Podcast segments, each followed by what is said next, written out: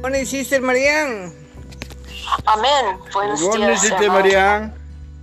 Amén. Good morning, hermano Luis. Amén. Amén, Señor Jesús, te damos gracias por un día más de vida que nos das. Amén. Te damos gracias porque nos pones en un mismo espíritu Amén. y te pedimos que nos hables en el nombre del Padre, del Hijo, del Espíritu Santo. Amén. Nos toca semana 1, día. Amén. Cinco. Amén. Amén. Ah, s- segundo, segundo de Corintios Yes. ah, ah, 12, ah, 15. Yes. Y con el mayor placer gastaré lo mío, y aún yo mismo me gastaré del todo por amor de vuestras almas. Amén. Amén. Si amándoos más abundantemente seré yo amado menos. He dicho antes que estáis en nuestro corazón para morir juntos y para vivir juntos. Amén. Si tenemos la capacidad de llevar a cabo una obra, mas no tenem- tenemos una preocupación íntima, nuestra obra será infructuosa. Lo que se necesita para establecer una vida de familia y de iglesia adecuadas es una preocupación íntima. Cuán fructíferos seamos, cuánto fruto demos, depende de si tenemos una preocupación íntima o no. Mm. Mientras tengamos una preocupación apropiada por las personas, habrá muchas posibilidades de que seamos aptos para que Dios nos use con miras a su salvación. Amén. Vemos un buen testimonio de esto en el libro Visto y Oído. En ese libro el autor James Angre nos relata que una vez estaba frente a un grupo de incrédulos y lloraba sin decir una palabra. A pesar de ello, muchos fueron salvos porque podían ver que él tenía una profunda preocupación. Mm. La elocuencia, el don y el poder nunca conmueven a las personas tan profundamente como la verdadera preocupación que usted muestra por ellas. Si tenemos una preocupación íntima por los demás, seremos tiernos para con ellos. Amén. Una persona tosca e insensible no puede mostrar una preocupación íntima por los otros. Mm. Si un marido no siente una preocupación apropiada por su esposa, posiblemente será estricto y exigente con ella. Pero si siente una preocupación íntima por ella, hará que él se vuelva tierno con ella. Una vez que nos convertimos en personas tiernas, nuestra manera de hablar será suave y dulce. Mm, amén. En 2 Corintios 2, 4 se nos dice, porque por la mucha tribulación y angustia del corazón os escribí con muchas lágrimas, no para que pues, fueseis contristados, sino para que conocís, conocí, el amor desbordante que os tengo. Amén. Sabemos que Pablo escribió la primera epístola a los Corintios cuando escuchó de la casa de Chloe sobre la condición de los creyentes corintios. Pablo les señaló todos sus errores y los reprendió con las palabras más severas y francas. Ahora, en la segunda epístola, les dijo cómo fue que escribió la primera epístola. Él dijo que lo hizo con mucha tribulación y angustia del corazón y por mu- muchas lágrimas. Amén. Al escuchar que un hermano o hermana se descarría, ¿llorarían como lo hizo Pablo? Hermanos, ¿tienen suficiente fuerza para llorar? Vieron cuán severas fueron las palabras de Pablo a los corintios, ellos fueron como cuchillos afilados. De algo estoy seguro. Si usted quiere que sus palabras penetren a otros, estas primero lo deben penetrar a usted. Amén. Amén. Si nunca lo han penetrado a usted, estas nunca penetrarán a otros. Ciertamente Pablo era tal persona. Gracias, Señor Jesús. Mientras él escribía las palabras más fuertes de la primera epístola, lo hacía en lágrimas. Amén. Antes de hablar y antes de que otros sintieron el, el dolor, él sintió el dolor, el dolor. Por tanto, si usted quiere que otros sientan el dolor, usted debe sentir el dolor primero. Señor Amén. Jesús. Nunca funcionará si usted solo quiere que otros se lamenten. Por esta razón, todo obrero del Señor debe ser experimentado en cuanto a las lágrimas. En otras Amén. palabras, todos los que no derraman lágrimas al ver a sus hermanos caer y fracasar, no son dignos de realizar la obra del Señor y no están calificados para reprender o exhortar a otros. Si usted quiere reprender a un hermano o si quiere hablarle sobre algo que él ha hecho mal, usted primero debe sentir el dolor y el filo de las palabras antes de que esté calificado para reprender. Es fácil señalar las carencias de otros, pero es difícil decirlo con lágrimas. Sin Amén. Órale. embargo, Padre. únicamente aquellos que tienen lágrimas están calificados para hablar. Amén. Le damos gracias al Señor que la sangre de su Hijo fuera derramada en la tierra y no fue retraída. El hombre puede recibir salvación por medio de esta sangre. Amén. Le damos gracias al Señor que las lágrimas de su Hijo tampoco fueron retraídas. Amén. Estas nos dicen que Él siempre nos considera y también nos lleva a derramar lágrimas ante Dios y ante los hombres. Amén. Que podamos imitar a nuestro Señor en nuestras oraciones y en nuestra obra y que podamos derramar más lágrimas. Amén, y Amén. amén, Señor. Amén, Señor. Amén. Gracias, Señor.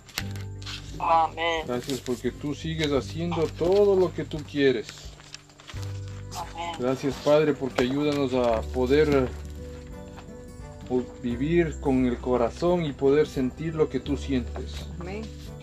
Declaramos Amén. que todo te pertenece. Amén y amén. Amén, amén. Primera de. Samuel, capítulo 17. David mata a Goliat.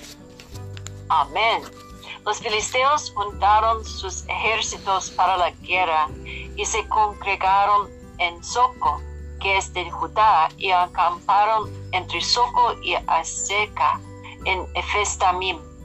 También Saúl y los hombres de Israel se juntaron y acamparon en el valle de Ela y se pusieron en orden la batalla contra los filisteos. Y los filisteos estaban sobre un monte a un lado, e Israel estaba sobre otro monte al otro lado, y el valle entre ellos. Mm. Salió entonces del campamento de los filisteos un paladín, el cual se llamaba Goliat de Gat, y tenía de altura seis codos y un palmo. Y traía un casco de bronce en su cabeza y llevaba una cota de malla y era el peso de la cota cinco mil ciclos de bronce. Sobre sus piernas traía grebas de bronce y jabalina de bronce entre sus hombros. El asta de su lanza era como un rodillo, rodillo de telar y tenía el hierro de su lanza 600 ciclos de hierro Hmm. e iba su escudero delante de él. Y se paró y dio voces a los escuadrones de Israel, diciéndoles, para que os habéis puesto en orden de batalla, ¿no soy yo el filisteo y vosotros los siervos de Saúl? Escoged entre vosotros un hombre que venga contra mí. Si él pudiere pelear conmigo y me convenciere, nosotros seremos vuestros siervos Y si yo pudiere más que él lo venciere, vosotros seréis nuestros siervos y nos serviréis. Y añadió el filisteo, hoy yo he desafiado el campamento de Israel, dadme un hombre que pelee conmigo. Oyendo Saúl y todo Israel estas palabras del filisteo, se turbaron y tuvieron gran miedo. Y David era hijo de aquel hombre efrateo de Belén de Judá, cuyo nombre era Isaí, el cual tenía ocho hijos, y en el tiempo de Saúl, este hombre era viejo y de gran edad entre los hombres.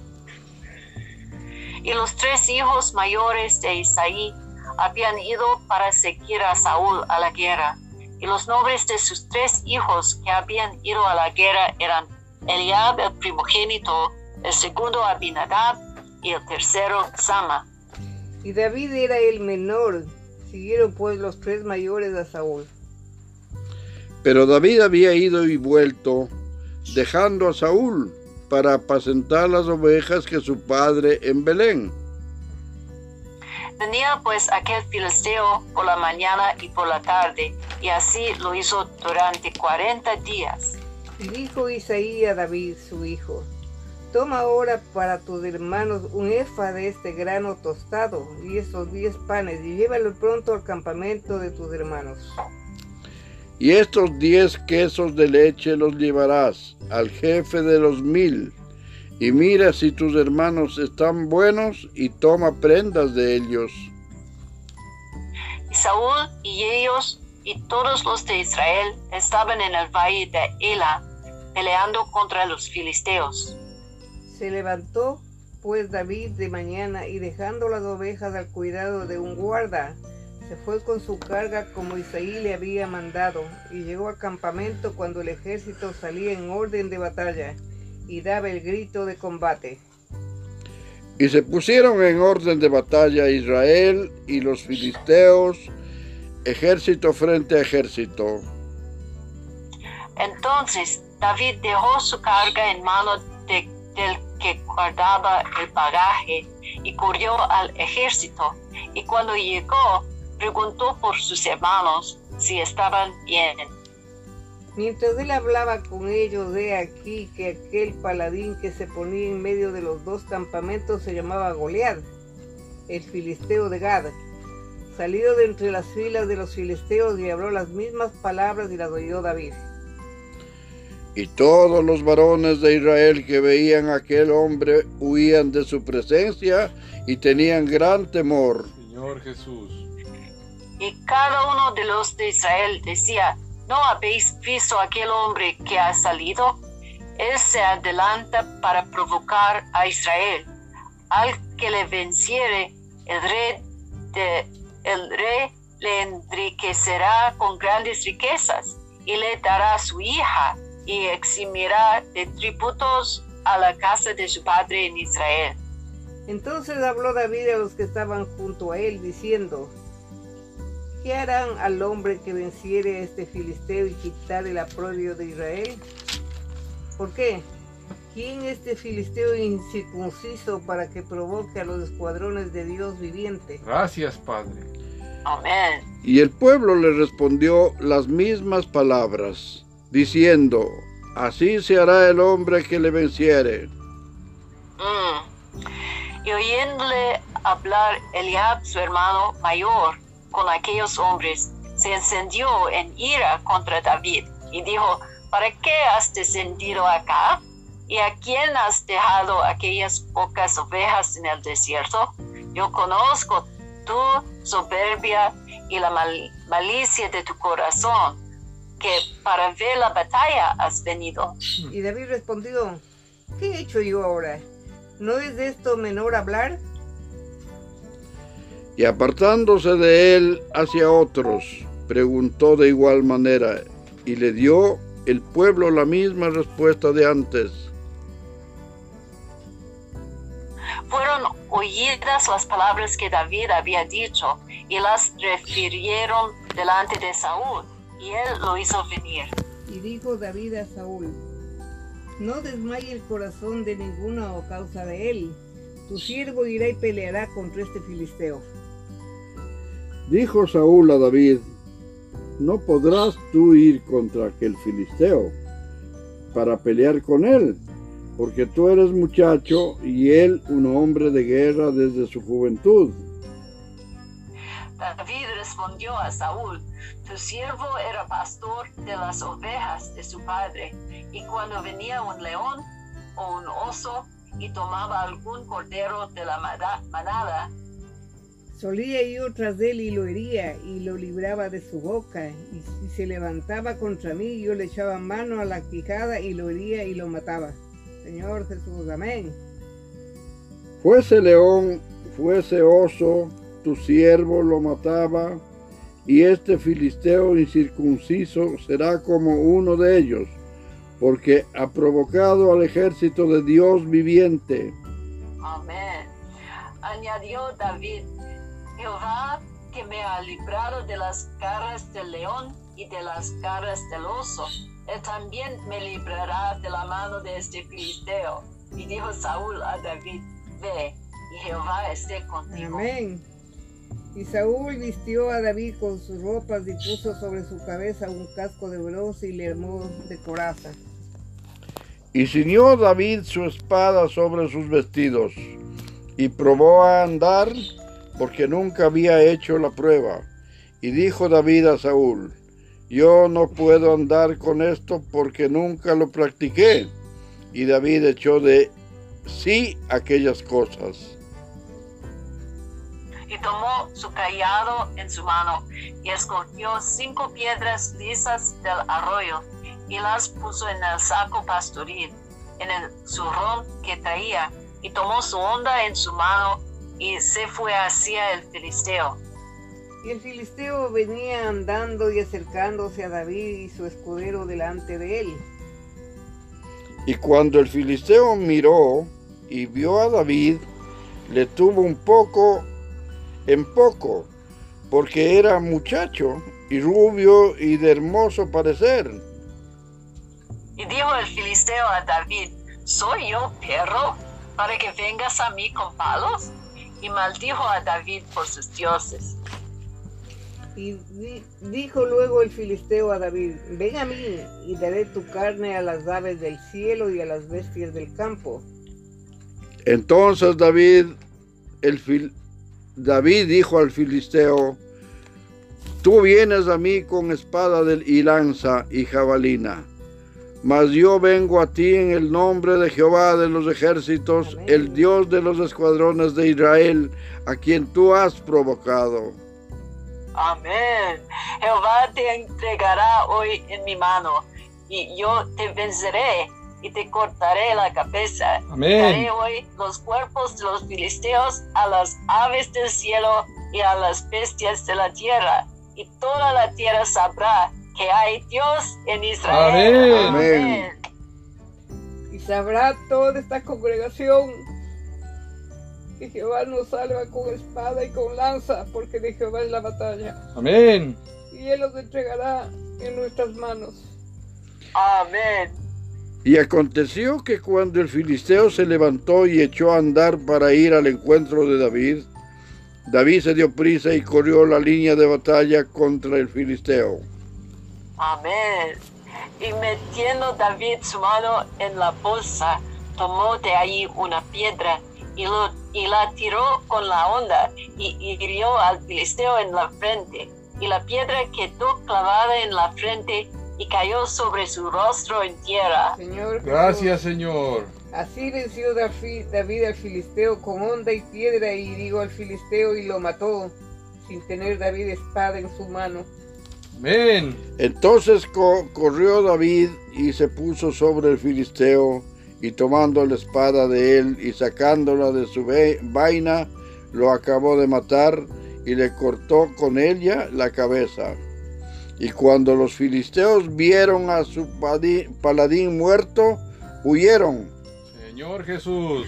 Levantándose luego los de Israel y los de Judá, gritaron y siguieron a los filisteos hasta llegar al valle y hasta los puertos de Cron, y cayeron los heridos de los filisteos por el camino de Sara- Saraim hasta Gat y Ekron. Y volvieron los hijos de Israel a seguir tras los filisteos y saquearon su campamento. Y David tomó la cabeza del filisteo y la trajo a Jerusalén, pero las armas de él las puso en su tienda. Y cuando Saúl vio a David que salía a encontrarse con el filisteo, dijo a Abner, general del ejército, Abner, ¿de quién es hijo ese joven? Y Abner respondió, Vive tu alma, oh rey, que no lo sé. Y el rey dijo, pregunta de quién es hijo ese joven. Y cuando David volvía de matar al filisteo, Abner lo tomó y lo llevó delante de Saúl. Teniendo David la cabeza del filisteo en su mano, y le dijo Saúl, muchacho, ¿de quién eres hijo?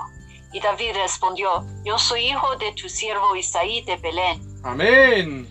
Capítulo Amén. 18. Pacto de Jonatán y David. Y aconteció que cuando él hubo acabado de hablar con Saúl, el alma de Jonathan quedó ligada con la de David, y lo amó Jonathan como a sí mismo. y Saúl tomó aquel día y no le dejó volver a casa de su padre. Y hicieron pacto Jonatán y David, porque él le amaba como a sí mismo. Y Jonathan se quitó el manto que llevaba y se lo dio a David, y otras ropas suyas, hasta su espada, su arco y su talabarte. Y salía David a donde quiera que Saúl lo enviaba, y se portaba prudentemente, y lo puso Saúl sobre gente de guerra, y era acepto a los ojos de todo el pueblo, y a los ojos de los siervos de Saúl. Saúl tiene celos de David. Aconteció que cuando volvían ellos, cuando David volvió de matar al filisteo, salieron las mujeres de todas las ciudades de Israel cantando y danzando para recibir al rey Saúl con panderos, con cánticos de alegría y con instrumentos de música. Y cantaban las mujeres que danzaban y decían, Saúl hirió a sus miles y David a sus diez mil. Y se enojó Saúl en gran manera y le desagradó este dicho. Y dijo a David, dieron diez miles y a mí miles, no les falta más que el reino. Y desde aquel día Saúl no miró con buenos ojos a David. Y aconteció el otro día que un espíritu malo de parte de Dios tomó a Saúl, y él desvariaba en medio de la casa. David tocaba con su mano como los otros días, y tenía Saúl la lanza en la mano. Y arrojó Saúl la lanza diciendo, enclavaré a David a la pared, pero David lo evadió dos veces. Qué bestia. Mm. Mas Saúl estaba temeroso de David, por cuanto Jehová estaba con él, y se había apartado de Saúl. Por lo cual Saúl lo alejó de sí y le hizo jefe de mil, y salía y entraba delante del pueblo. Y David se conducía prudentemente en todos sus asuntos, y Jehová estaba con él. Amén. Y viendo Saúl que se portaba tan prudentemente, tenía temor de él. Mas todo Israel y Judá amaba a David, porque él salía y entraba delante de ellos. Entonces dijo Saúl a David, He aquí, yo te daré Merab, mi hija mayor, por mujer, con tal que me seas hombre valiente y pelees las batallas de Jehová. Mas Saúl decía, No será mi mano contra él, sino que será contra él la mano de los filisteos. Pero David Jesús. respondió a Saúl, ¿quién soy yo? ¿O qué es mi vida o la familia de mi padre en Israel para que yo sea yerno del rey? Y llegando el tiempo en que Merab, hija de Saúl, le había de dar a David, fue dada por mujer a Adriel Meolatita. Pero Mical, la otra hija de, Sa- de Saúl, amaba a David, y fue dicho a Saúl, y le pareció bien a sus ojos. Y Saúl dijo, yo se la daré para que le sea por lazo y para que la mano de los filisteos sea contra él. Dijo pues Saúl a David por segunda vez, tú serás mi yerno hoy. Y mandó Saúl a sus siervos, hablad en secreto a David diciéndole, he aquí el rey te ama y todos tus siervos te quieren bien, sé pues yerno del rey. Los criados de Saúl hablaron estas palabras a los oídos de David.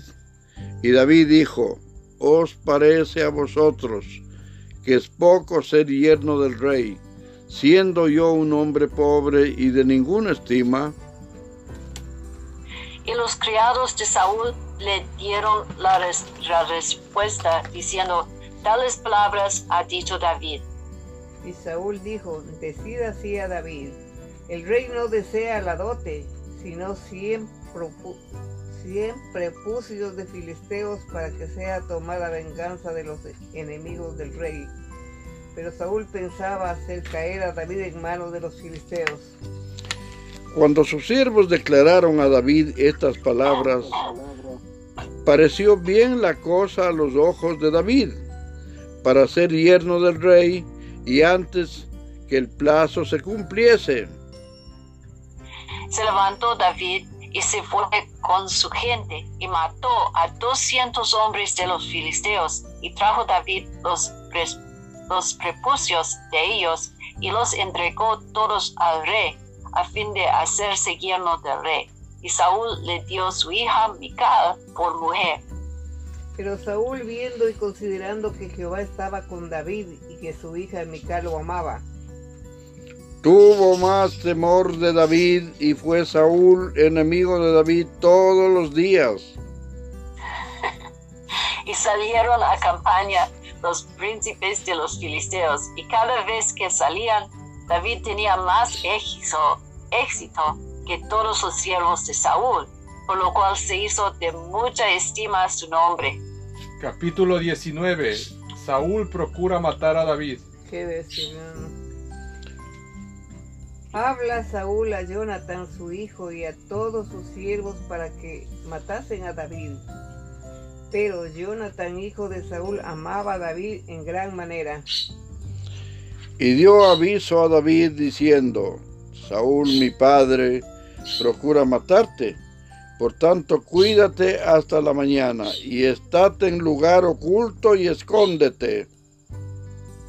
Yo saldré y estaré junto a mi Padre en el campo donde este, estés, y hablaré de ti a mi Padre, y te haré saber lo que haya.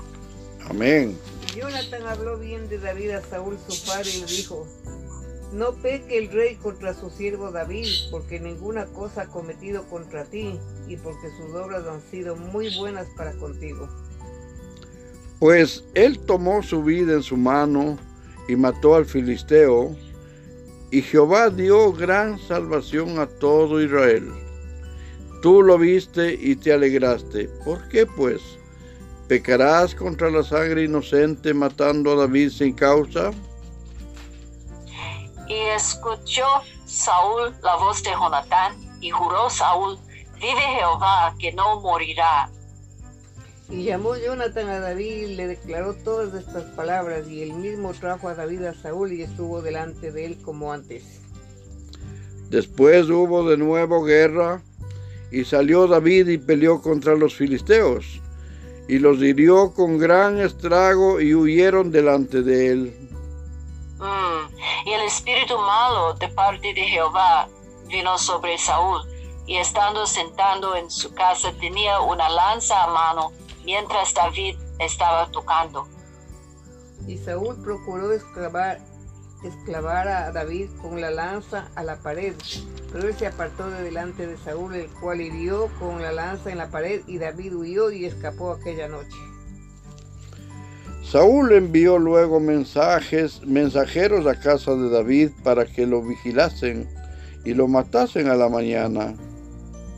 Mas Mical, su mujer, avisó a David diciendo, si no salvas tu vida esta noche, mañana serás muerto. La hija de Saúl. y descorrió Mical a David por una ventana Y él se fue y huyó y escapó. Tomó luego Mical una estatua y la puso sobre la cama y la acomodó por cabecera una almohada de pelo de cabra y la cubrió con la ropa. Y cuando Saúl envió mensajes, mensajeros para, que para prender a David, ella respondió, está enfermo. Volvió Saúl a enviar mensajeros para que viesen a David diciendo, traédmelo en la cama para que lo mate. Y cuando los mensajeros entraron, he aquí la estatua estaba en la cama y una almohada de pelo de cabra a su cabecera. Entonces Saúl dijo a Mical, ¿por qué me has engañado así? Y has dejado escapar a mi enemigo. Y Mical respondió a Saúl, ¿por qué él me dijo, déjame ir, si no, yo te mataré? Huyó pues David y escapó, y vino a Samuel en Ramá, y le dijo todo lo que Saúl había hecho con él. Y él y Samuel se fueron y moraron en Naiot. Y fue dado aviso a Saúl diciendo, he aquí que David está en Na- Naiod, en Rama. Entonces Saúl envió mensajeros para que trajeran a David, los cuales vieron una compañía de profetas que profetizaban, y a Samuel que estaba allí los presidía. Y vino el Espíritu de Dios sobre los mensajeros de Saúl, y ellos también profetizaron. Cuando, se, cuando lo supo Saúl, envió otros mensajeros, los cuales también profetizaron. Y Saúl volvió a enviar mensajeros por tercera vez y ellos también profetizaron. Amén. Entonces el mismo fue a Rama y llegando al gran pozo que está en Secú, preguntó diciendo, ¿dónde está Samuel y David? Y uno respondió, he aquí, está en Naiod, en Rama. Y fue Nayod en Ramá, y también vino sobre él el Espíritu de Dios. Y siguió andando y profetizando hasta que llegó a Nayod en Ramá. Y él también se despojó de sus vestidos y profetizó igualmente delante de Samuel y estuvo desnudo todo aquel día y toda aquella noche. De aquí se dijo también Saúl entre los profetas. Amén. Amén. Gracias Señor por este día. Gracias por tu escritura. Gracias porque cambias todo. Haces todo como tú quieres. Nos das gozo y nos haces ver que tu Espíritu Santo cambia todas las Amén. cosas. Y cambia, ayuda a que tengamos más de tu Espíritu, Amén. más de tu gracia. Gracias por tu palabra que le haces viva Amén. y haces como se Amén. llama que exista gozo y llanto al mismo tiempo. Amén y amén. Amén. Señor Jesús, Amén. gracias Señor Jesús, porque tú dices en tu palabra que tú estás con nosotros. Y si tú estás con nosotros, ¿quién contra nosotros, Señor Jesús? Gracias por tu palabra, gracias por tu espíritu, que se hace vida en nosotros, Señor Jesús. Te agradecemos en el nombre del Padre, del Hijo, del Espíritu Santo. Amén. Gracias y alabanzas te damos, Señor, por la bendición grande de darnos tu santa palabra todas las mañanas y en cada capítulo, Señor, nos conmueves nuestros porque tu Santo Espíritu está con nosotros siempre. Gracias, amado Padre, porque bendices a la hermana Mariana, a su familia y a todas las personas que están en tu camino, Señor, en el nombre del Padre, del Hijo, del Espíritu Santo. Amén. Amén. Amén. Oh, Señor Jesús, gracias, Señor, que en ti ah, nosotros n- nadie ten- nadie ah, ah, nadie tenemos na- temor temor a nadie. Amén. Amén. Amén, Porque nada puede vencer a Dios. Gracias, Amén. Señor. Tú eres oh, todopoderoso. Gracias y gloria a ti. Amén. Amén, Señor. Amén. Hermano Diego. Gracias Padre por este día. Gracias Padre porque nosotros también podemos decir quién es este filisteo incircunciso para que provoque a los escuadrones del Dios viviente. Gracias, Amén. Padre. Gracias, Padre, porque nada te es imposible. Sigue haciendo tu obra y danos la fortaleza de seguir creyendo en todas las cosas. Y que el. Espíritu de Dios venga sobre nosotros todo el tiempo, Señor, conforme a tu gracia y sobre todo el pueblo y sobre todo el que tú quieras y cambia toda la era. Que todos Amén. tengan el Espíritu de Dios. Amén y amén. Amén y amén. Aleluya. Amén. Gracias al Señor. Amén. Amén. Manda, y Sister. Marian. Sí, sí, mande. Mande. Amén.